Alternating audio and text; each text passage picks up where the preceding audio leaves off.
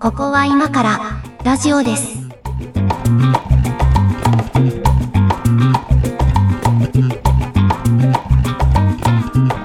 ここは今からラジオですの時間です。お相手は上書きです。ど猫屋敷です。うもよろしくお願いします。いやー、もうね、いろんなテーマでやってますけども、うん今回もね、ちょっとよくわからないことになりそうなんです が、猫屋敷さんに決めてもらったので、じゃあ今日のテーマを発表してください。はい、えー、今こそ赤坂康彦について話そうじゃないか。これ見た時なんだろうな、これと思ったんですけど、赤坂康彦さんね、赤坂、DJ 赤坂ですよ。 DJ 赤坂さんですね。いや、よく知ってますけど、まあ一応ラジオの業界ではね、まあ知らない人いないと思いますけど、うんうんうんうん。なんかあの、Spotify とかでポッドキャスト聞くようなラジオ好きの方は大体そのねある程度の年齢の方は知ってるのかなっていう。あーそまあ世代があるでしょうけどね、ですし多分我々より下だと、あのテレビのなんだっけ夜も引っカラ張オる。ケ番組「夜も引っ張れ」そう、うんあれのイメージになっちゃうと思いますね。なるほど、確かにね。ああれ、あの辺からですもんね、テレビでも結構露出するようになったんですね。そうですそうでもすともとラジオの人ですもんね。そうですそうです。今こそ語ろうじゃないかの趣旨は何ですかいやあのじゃけなんかそんちょっと前にあの、はい地上波で赤坂康彦がいじられててほんほん。なんかえっと千鳥さんとかまいたちさんの番組で、うん。あの夜も引っ張れの赤坂康彦のこのあのカットインの仕方ああ、はいはいはいはい。だからあのカメラ前にスッて出てきてなんか一言言って曲に行くみたいな、はいはいはあいの。あれがいじあれがいじられてて久しぶりに懐かしいなと思っていろいろ思い出したとこだったんですよ。そういう理由ですか。 あでまああのなんだろう赤坂さんってもう61歳なんですね。そうなんですよ、もう結構おじいちゃん。結構、おじいちゃんおじあれいですちけゃどん、まあまうあ、んであれですけど、まあいい年ですね。うん、なんか散歩番組がすごいよく似合う、たまに出てるんですけど、よく似合う感じになってますよ。そうですか。あのなんかね、骸骨マイク使ってるイメージですけどね。そうそうそうそうそう、あの、手持ちで必ずうそうそ使う、使う感じの。 今時あんなラジオ DJ あんまいないだろうっていう。そうそう。なんかあの、やっぱり、その、なんだろう、我々の世代で、はい。までっかい名前だと思うんですよね、赤坂まあそうですね。ラジジオ聞いてた層は、えーうんまあ大体出てくる番組名としてはミリオンナイツですかね、我々世代は。そうそうそう。うんなんかその、AM、ラジオ好きって AM 聞いてて、それまで。はいはいはい。で、なんかあの、FM がかっこいいぜみたいになったあーあ時り期っますてあありっますて、はいまあ、高校そ生れぐらのいになる急とね。先鋒、うん、そうそうですね。うん。そちれょっのとこうなんか急先鋒が英語っぽい喋りをしたりとか、あそうそう。そうそうそう。 AM でやるとちょっと恥ずかしいんだけど、FM だったら許せるみたいなね。謎のなんかあったじゃないですか。そうそうん、 そういうカルチャーありましたね。う。うん。うん。そのなんかやっぱり代表的なとこだし、なんうかんちょっと夜中の面白いラジオ、ひ秘密クラブで聞いてるぜみたい な、なんかそういう空気あったじゃないですか。そうですね。でも、うん赤坂さんって、今どうか知らないですけど、あのラジオの当時自分でも言ってましたけど、英語っぽいことは喋れるけど、英語喋れないですよね。そう、喋れないの。そう 英語っぽいことは言えるんだけどさ、ってよく言ってましたよね。ぽい発音はできるけどみたいな。そうそうそう。だあくだからあれなんですよね、その曲紹介なんですよね、あくまでベースが。そうそう。あのー、わかんない。DJ コさんが喋るかわかんないけど、DJ コと同じ、この レイヤーなのかなとう思ってました。ん。ラジオで喋る人もいろんな、こう、ジャンルというか、こう、うん MC と呼ばれたり、パーソナリティと呼ばれたり、まあ、キャスターと呼ばれたり、いろいろしますけど、やっぱ DJ って名乗ってる人というか、呼ばれてる人たちは、基本的にその曲紹介をしょすることが仕事なので、なんかそこに特化したスキルな気がしますね。そうですね。うん確かになんか、DJ の、DJ のイメージではない、ラジオの DJ っていう、はいはいはい。あの、イメージですよね。うんうあの、DJ のスキルの中で、結構これ、あの、やってみたら難しかったっていうのは、あの、うんイントロのせ曲紹介なんですけど、イントロの作曲紹介。あはいの、はい DJ さんって、えっと、曲、まあ、これ人によりますけど、基本的なスキルとして、その、今からかける曲のイントロ部分、歌い出しまでの部分の秒数把握してるんですよ。おーで、この曲、はいはいはいこの曲イントロ何秒ですっていうのを把握してて、で、その流れ始めからカウントして、まあ、時計見てるか、あの、感覚で言ってるかわかんないですけど、その、なんとかかんとか言って曲紹介して曲名まで言い終わったところで歌い始めるみたいな。はまあ。あ秒数合わせてくるわけですよ。はいはいはいはいはい、で、この番組は、あの、ここは今からラジオですについては、これ Spotify の機能を使ってるので、一応あうのん曲振りしたところまで収録したものをアップしてて、その後曲が流れるっていう形になってるんで、イントロに喋りを被せらんないんですけど、仕組み上。はいはいはいはいではもい。まあ、いわゆる普通の地上波のラジオとかだと、そういう、こう、重ねて喋ることが可能なので、ああのー、まあ、ラジオの仕事してるとそういう作りにすることもあるんですけど、その場合、あの、喋り始めに曲紹介が、あ、じゃあ歌い始めのところに曲紹介が被っちゃうと、クソかっこ悪いわけですよ。そこまでに綺麗に終わらせて、そう。だ、だけど逆 曲どんっていに、うこう、曲紹介したけど、まだイントロがちょっと続いてっていうのもなんかね、ちょっとギクシャクするわけです よ。もやっとしますね。そこはもうピシャッと合うのがやっぱり一番かっこよくて、そうするためにはやっぱりイントロをちゃんと聞いといて、どんなことを喋ろうとある程度想定しといて、秒数ピシャッと合わせてくるっていうのが一番かっこいいんですよね。そういうスキル持ってんすね。だだから坂さんとか結構そういうのは多分、あの、一番練習してる世代じゃないかなと思いますけどね。あの世代のちょっと前って、なんか歌謡曲の地上波の番組で歌謡曲をこうたくさん聴かせる番組ってあったじゃないですか。えっと、カウンタウン TV みたいなやつですかね。カウントダウン TV、カウントダウン TV だとなんか PV を切うってん。数秒ず流つ流すんしてでするけみど、たいなな。んかあの、ライブというか、なんかステージがあってバックバンドがいて、うん、はいえっ、はい。と、藤あや子とかが出てきて、なんか そはいはの、い司会のおじさんが、ああ、あの、ななんとかこう、情感たっぷりにこう、曲はいはい紹はい介というか、はい はいし。て、で、演歌にドンって入るみたはいいな。はいはい。なんか、あの流れっぽいことですよね、その歌は世につれ、世は歌につれみたいなやつそうですよね、そうそうそうそうそうそう。そういう。藤あや子が歌いますみたいな言って、 あの、出てくるみたいな。ドンっていう。はいはい。 まあ、なあの、なんていうか、職能としては近いものだと思いますけどね、それは。ね。うんなんかそれが、その、その、そのスキルが多分、溢れ、溢れてるというか、今よりたくさん持ってる人がいたんでしょうね。 あの、格好つけてるか否かの違いでやってることは一緒ですからね。ね。うん、そうそうそう。若坂さんとかは結構その時代の人かな。多分あの、小林克也さんとか、うんうんうんなんかあの辺の流れを組んでる気がしますけどね。はいはいそうだそうだ小林克也さんだ。そうだね。そうだ。うん。流れとしてはああいう流れだと思いますけどね。はいはい。うん、僕はあのあれなんですよ。まあ、後半で話そうかなと思ったんですけど、やっぱりあの、赤坂康彦さんのミリオンナイツと、えっと、その後にやってたチャゲさんの番組が喧嘩してたのがすげえ記憶に残ってるあ。の、夜中にね、1時頃にやってたやつそうねそう。そう。1時3時だったかな。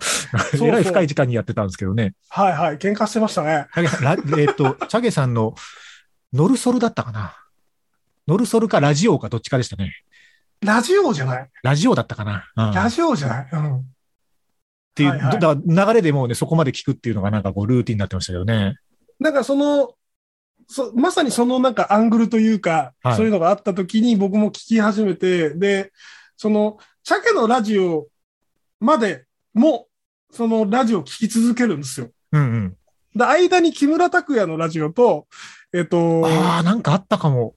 木村拓哉、なんか福福山じゃないな、木村拓哉だな。木村拓哉のラジオと、えっ、と、ジェットストリームが挟まるんですよ。はいはいはい、ジェットストリーム挟まってた。 うん。なそれを、なんか、その、その二つのラジオを聞きたいがために、はいはい間の二つのラジオをももう聞聞いいててるるっみてたいないう。ああ、わかりますわかります。ね、そんなこ世れ、代でしたねこのテーマで、このチャゲさんの話が出てくるとすると、どうしても一個語りたいエピソードがあって、はいはい。あのーまあ、ちょうどそのミリオンナイツとラジオが喧嘩してる頃ですよ。あの、チャゲアンダスカめちゃめちゃ流行ってたので、あのー鹿児島アリーナに来ると、チャゲアンダスカとして。おう。で、それ、まあ、見たいということになって、チケット取って、見に行ったわけですよ。うんうんうん。高校生、高1ぐらいだったと思うんですけど、見に行って、で、その、その当時、だから、チャゲーさんは、レギュラーを持ってたので、えっと、収録になるのかなと思ってたら、その日、あの、鹿児島のラジオ局から全国放送の番組をやると。そのライブが終わった日の夜ですよ。へえ。だから多分 FM 鹿児島とかだと思うんですけど、うんうんうん。のスタジオに行ったんでしょうね、そのライブが終わった後。だからライブは夜とか9時とかには終わってて、で、当然もうあの家に帰り着いて、うんうで、んミリオンナイツぐらいから聞き始めて、で、今日の夜は鹿児島で喋ってんだよな、チャゲさんと思いながらチューニングして聞いてるわけですよ。すごっで、そして、えっ、と、その時、チャゲさんが言ったことが、あの、今日のライブ、鹿児島最高だったと。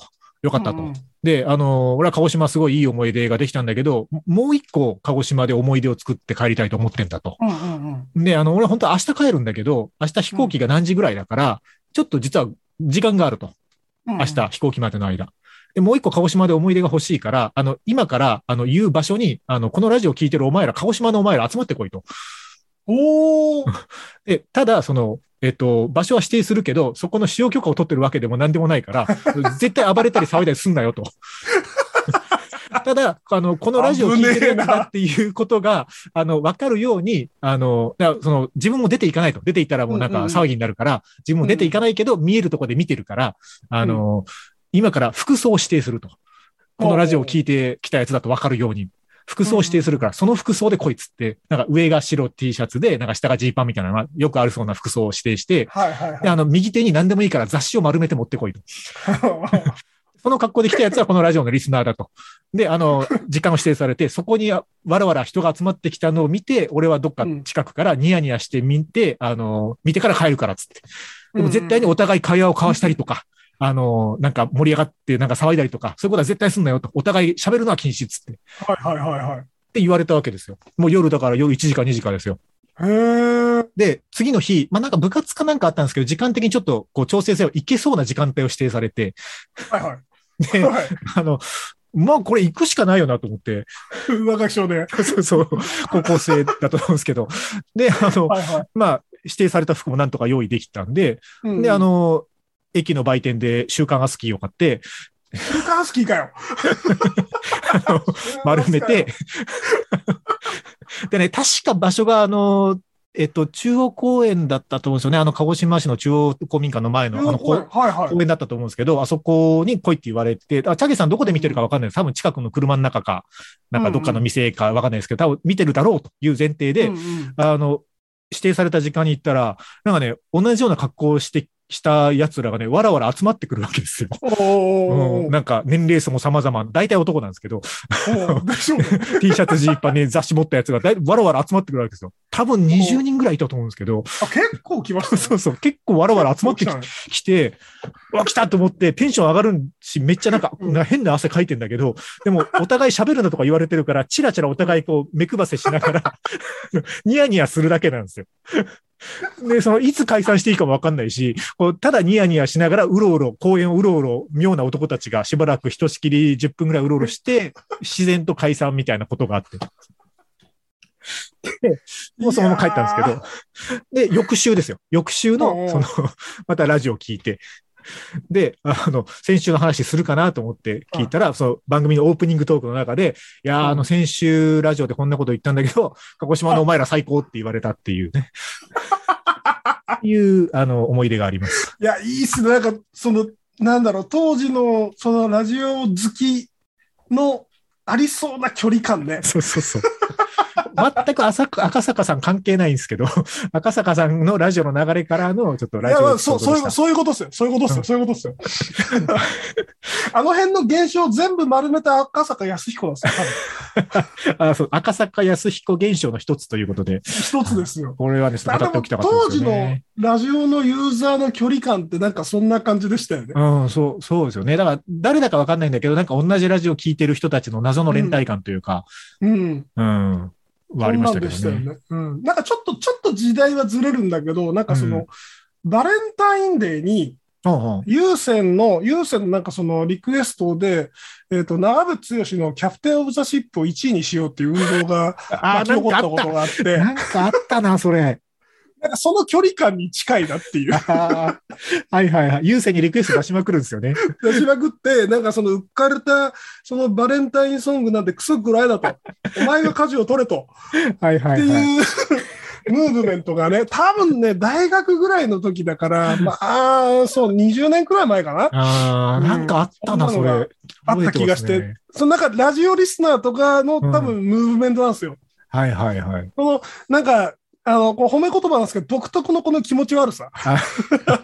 こまのあ遠まあ隔攻撃掘ってくる感じのこの、うん。こう、大きく言うと多分オタクカルチャーとかサブカルうん感ですよね、なんかね。いや、サブカルですよ、サブカルですうよん。ですよね。こう、なんていうのかな、その、まあ、ちょっと前の番組でもそんな話が出ましたけど、こう、そのアーティストの、こう、カップリング曲知ってるぜ、みたいな、うん、うんうなんんか俺はこの番組も聞いてんだぜ、みたいな感じというか、そなんかそういう連帯感ですよね。う。なんかその、特に、そのミリオンナイツとかは、なんか変な曲も結構かけてくれて、ああ、かけてましたね。あのーマニアックな曲、こんな曲知ってんだぜってクラスで自慢できるっていうのも、なんかそのオタク的な、なんていうか満足感というか、お前らより世界が広いっていうさ、はいはいはいなんか、そういう自己満足ってあったじゃないですあか。ありましたね。そういうのを広げてくれたやつかな。うん。うんだからまあ、結構ね、だから、今の役割で言うと SNS みたいなとこもあると思うんですよ。うんうんうん。なんかどこの人かわかんないけど、同じものを見たり聞いたりして楽しんでるよっていう人たちとの連帯感が作れるっていう意味では、結構 SNS 的なところも担ってたのかなと思いますけどね。あとなんか、ま、なんか、YouTuber はなんかね、ちょっとね、開けすぎてて違うかなーって思って、うんと、ただ VTuber の、その、こっぱい VTuber はなんか近いものを感 じる。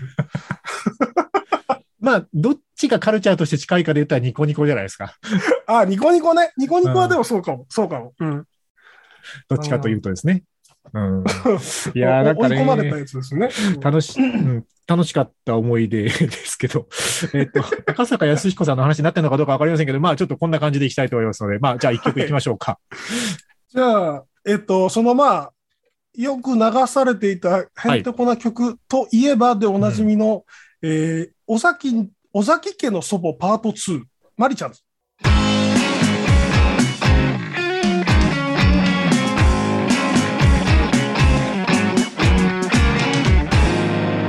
ここは今からラジオです。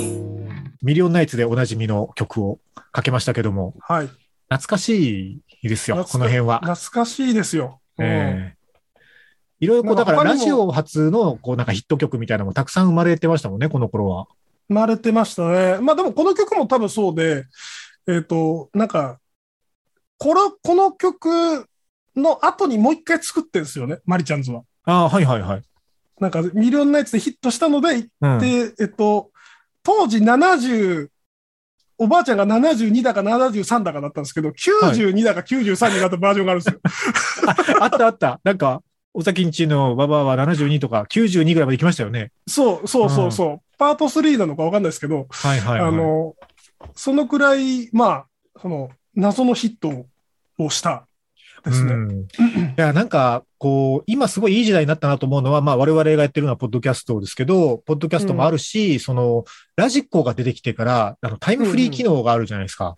うんうんだから、こう、深夜1時のラジオを聞くのに起きてなくていいっていうのは、うん。うん。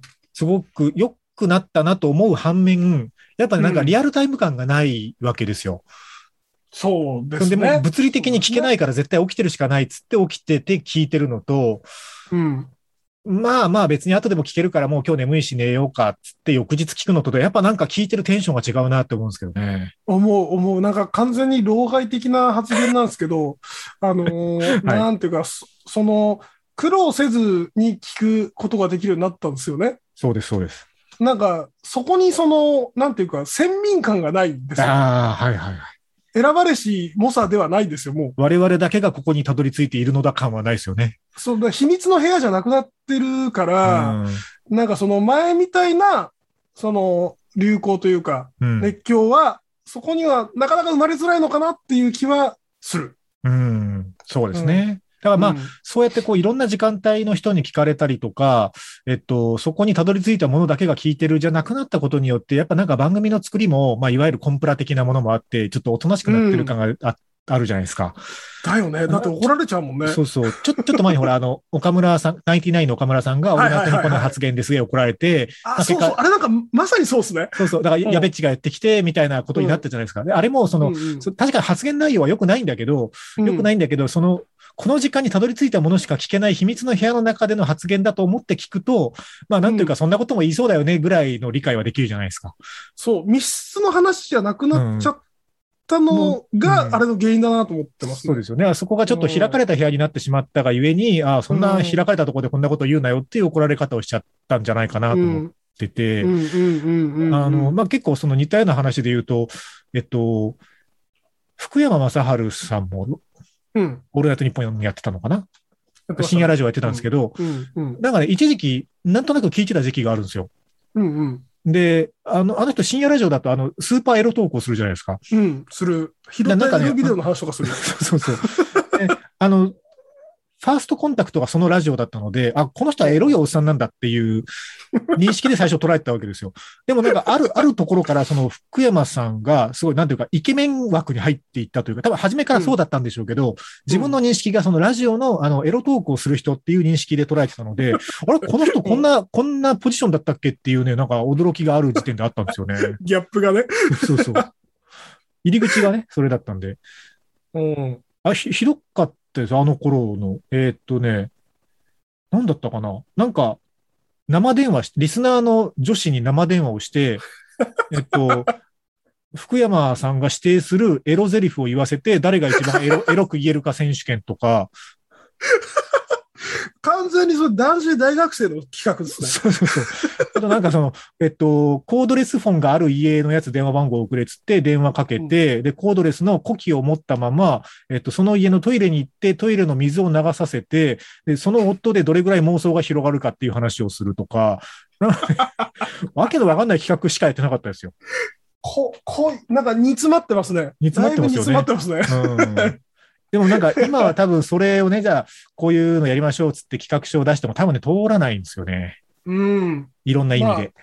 そうね。なんか、やっぱり、ね、昼の2時に聞かされちゃうとちょっとねってなりますもんね。ちょっとしんどいですよね。うん。はうんなんかその、当時も録音とかしてたじゃないですか。い、してましたね。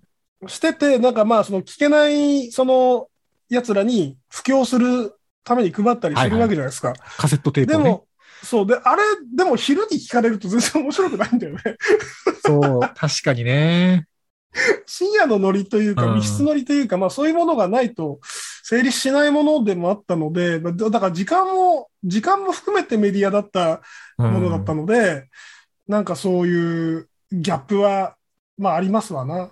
うんあいーやだから、そうね。だから、いろいろな時間帯のいろんな番組が聞けるようになったことはいいことだけど、結構それで失ったものはあるなっていう感じですね。なんか最近で言うと、はいあの、クラブハウス、あはいはいはい。あれはかろうじて密室感を出してたね。ああ、確かにね。まあ、誰でも入れるっちゃ入れるけど、その、うんなんか、クローズドな部屋の感じはありましたよね。そそう、その時に、うんその時にやってるとこに遭遇しないととか、SNS で噂を聞きつけて入るみたいな、なんか、じゃあ今のその、えっと、オープンすぎる、うん。その、状況に対して、はい。結構、その密室感が演出できてたな。サイト自体うが、んサービス自体が招待制なのもあって、そうですね。そうですね。演出はできてたなっていう気はしましたね。うんクラブハウスもだからあれこう思いつきでスタートするというよりは、使うとしたらなんかスケジュール決めた方がいいでしょうね。毎週何曜日の何時にやりますみたいな。そうそうそう。なんか普通のラジオ番組みたいにやった方が、うん。その、しかも変な時間にやった方が多分面白いユーザーが集まるんじゃないかなっていう気がしなます。んでこんな時間にこんなトークみたいな時間帯でやった方がいいっていうことです ね。そうそうそうそうそうう。そうそう。うん。結構その同、同時性というか、あの、うんなんていうんですかね。まあテレビもラジオもそうですけど、基本的にそのスケジュールはテレビ局、ラジオ局が決めるじゃないですか。うんうん。まあそれがね、録画とかできるからいろんな時間帯で見れるけど、そのたまたま出くわすとかがね、少なくなってると思うんですよ。うん。さっきの話じゃないですけど、うんその、この番組とこの番組を聞きたいから、間にあるものも一応聞いとくみたいな出会い方というか、うん。まあ、もうほとんどそこがこう、ね、あの、アマプラとか、ネットフリックスとかもあるので、もうオンデマンドで聞きたいものにピンポイントでいけるじゃないですか。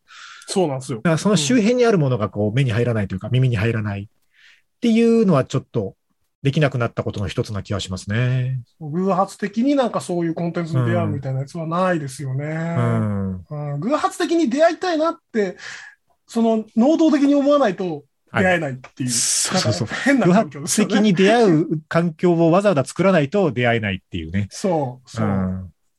感じになってますそうなんですね。うん最近ラジオ聞いてますうん。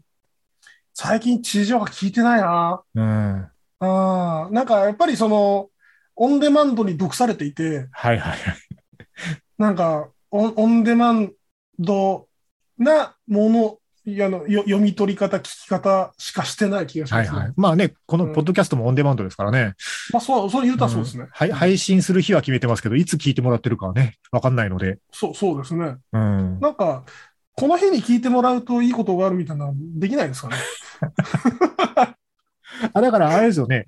えっと、配信日、あーどうしたらいいのかなどうしあたのらね、。収録の日付を指定してどうこうって話ですよね。ああ、そうですね。その日までになんかこれしてくれたらなんかあげるよみたいなこととか。 LINE とか Zoom とかで入ってきて一緒に喋ろうぜみたいなやつとか、 そういう感じですかね。そうですね。そうですね。うんううんんそうそう。だからな、生放送じゃないと、リスナー参加とかも結構難しいわけですよね。うん、そうですね。そうですね。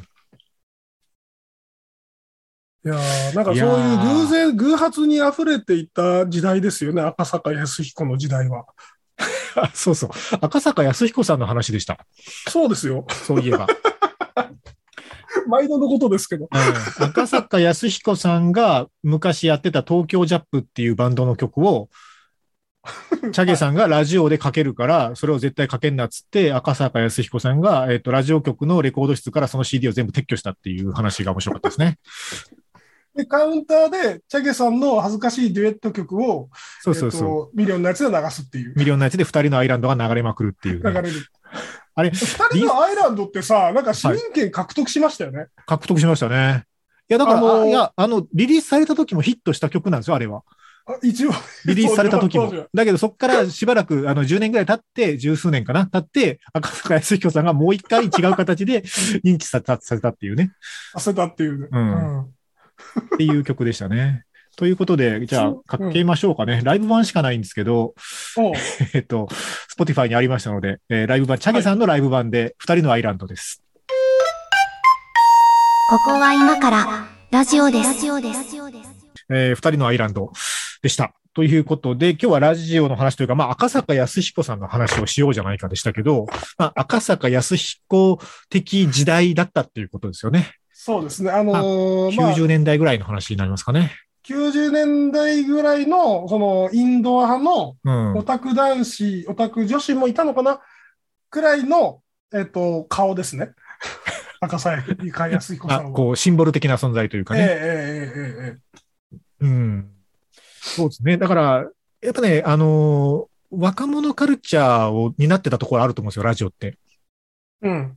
でも今、その、こう、分析をすると、データを見ると、本当にこう、若者がラジオに触れる機会っていうのが少なくなってるので、だからそこをなんか、ポッドキャスト的なものが埋めてたりとか、その、うん、うん音声コンテンツ自体は、あの、全然こう、これからも可能性あると思うので、うん何らかの形で残っていくと思うんですけど、その、ラジオ的なものが担っていくカルチャーみたいなのは、なんか形は変わるでしょうけど、残っててほしいなっていう思いはありますね。うん、そうですね。あの、あれは、なんていうか、すごく、その、青春時代にああいうう現象があって、なんか救われたところもあるし、うん。こう、なんていうかな、人格の形成に一つ、あの、一口噛んでるとこもあるし、あれが何な、今、今で言うと何なのかみたいなのは、なんか、し知りたいというか、あどどういうこのとなんだろうなっていう。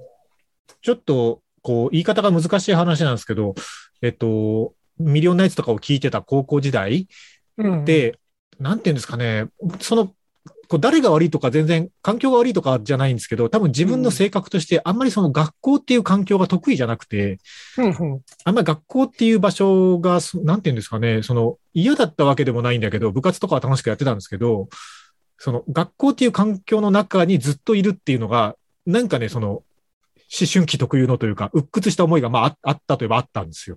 うん、うん、うんうん、でも、それのなんかこう、抜け道というか、うん、えーっと、ね、こう、東京のスタジオで喋ってる人となんか繋がってる感とか、うん、同じラジオ聴いてる東北の人毎週なんか読まれてるなとか、うん、うん、うん、なんかね、そういう誰だかわかんないけど繋がってる感みたいなのが、こう特に地方で生まれ育って学校っていう環境がメインに据えられてることになんかいまいち、あの、しっくりとは来てなかった民としては、うん。あってよかったなと思うとこの一つですかね。うんうんうんうんうん。なん多分かそそうういいううで、うん、ガガス抜き的な役割というかね。うん、そうだね。そうなんかやっぱりリア充じゃないんですよ。あそこは認めますよ。はいリア充じゃない我々みたいなのがなんかその想像あとはもうそその先に何があるかっていうその想像だけは自由なので、うえー、繋がってる先のことを想像しながらんうん楽しむっていうメディア。でインターネットとかも多分初せ初期は似たような感じだったんですけど、ああ、はいはい、そうですネトね。ゲとかね、うんあーなんかその先にロマンを感じるっていう。はいはいはい。あの、インターネットに初めて触れたの、インターネットではないですね、パソコン通信でしたもんね。うんうんうんあのそうね PC 版っていうサービスの掲示板に触れたのが最初でしたけうど、んうんすごいなぁ古い時代の話を すると。 PC 版 PC 版って多分その、えっと、字面が多分思い浮かばない人が結構あ VAN ですね、PC-VAN ですね。えっと、い今で言うとビッグローブになるのかな、うんうんうんうん昔はね、そういうサービスがあって、結構だからラジオ的でしたよね、当時の掲示板とかは。そうねそうでしたねうん、なんかね、本を買ったんですよ。えっとね、全然覚えて ないや。なんか、だからそのネットショップとかまだ全然ない時代に、なんかどうしても読みたい本があって、でも田舎だから地元の本屋が全然ない、えーうんでもちろん絶版になってて、注文もできない、図書館にもないっていう本をなんか読みたいのがあって、うんっていう、何の本だったか忘れたけど、そういうことについて語ってる掲示板がね、PC 版にあったんですよ。